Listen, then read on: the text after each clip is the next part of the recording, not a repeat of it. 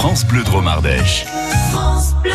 Et c'est le moment de retrouver notre rubrique scientifique avec Jean-Christophe Groléas, notre chroniqueur scientifique de l'association Ipscience. Bonjour Jean-Christophe, quel est le sujet du, du jour cette semaine? Nous allons parler de l'apprentissage de la lecture. L'alphabet latin, composé des 26 lettres que nous connaissons, a été créé au 9e siècle, sous Charlemagne. Il faudra attendre 1882 pour que Jules Ferry exige les apprentissages simultanés, j'insiste, de la lecture et de l'écriture pour tous les élèves français. Ouais, c'est une longue histoire. Et l'écriture au stylo bille n'est généralisée qu'en 1972 à l'école primaire. Ah oui, effectivement, je me souviens très bien des, des- des tâches que je faisais, des tâches d'encre hein, sur, sur mon cahier avec, avec ma plume. L'apprentissage semble difficile. Pourtant, il est vraiment ce qui caractérise notre espèce.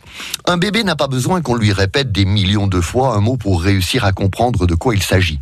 Il l'entend une fois, deux fois, trois fois, et ça y est, il en saisit à peu près le sens, et il va ensuite le préciser. Un bébé Le cerveau humain est une machine extraordinaire, surtout celui des jeunes enfants, au moment où il est à sa plasticité maximum. L'apprentissage de la lecture modifie le cerveau.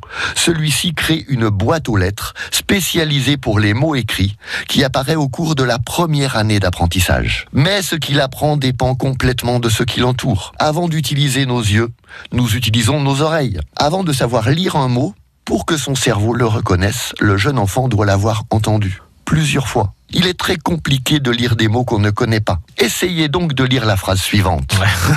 A bove ante ab asinto retro a stulto undique caveto, à peu près comme Ce ça. qui signifie dans le texte prends garde au bœuf par devant, Ah oui. à l'âne par derrière et à l'imbécile par tous les côtés. Effectivement. De, de, de quoi il perd son latin, euh, Jean-Christophe? Et ça ne suffit pas pour lire. Il faut aussi reconnaître les sons de ce mot, qu'ils soient voyelles, A, E, I, O, U, ou consonnes, P, T, M, R, ainsi que les syllabes qu'ils constituent. Pas mat et Q. C'est ce qu'on appelle la conscience phonologique. D'où l'importance de lire des histoires dès leur plus jeune âge à nos chers bambins. Ah, Histoire du père Castor, par exemple. Et ça ne suffit toujours pas encore. Pour passer du déchiffrage à la lecture dite rapide, l'enfant doit reconnaître la forme visuelle des lettres et des mots qui se succèdent dans une phrase. Plus d'une dizaine de zones cérébrales sont mobilisées au cours de l'opération complexe qu'est la lecture. La lecture, ça fait clignoter l'IRM. Et pourtant, il ne lui faudra en général à ce jeune enfant que quelques mois pour acquérir ce riche savoir-faire. Vous trouverez sur la page YouTube de Ipscience des vidéos de doublage voix faites par des élèves de CE1, comme au cinéma. Quant à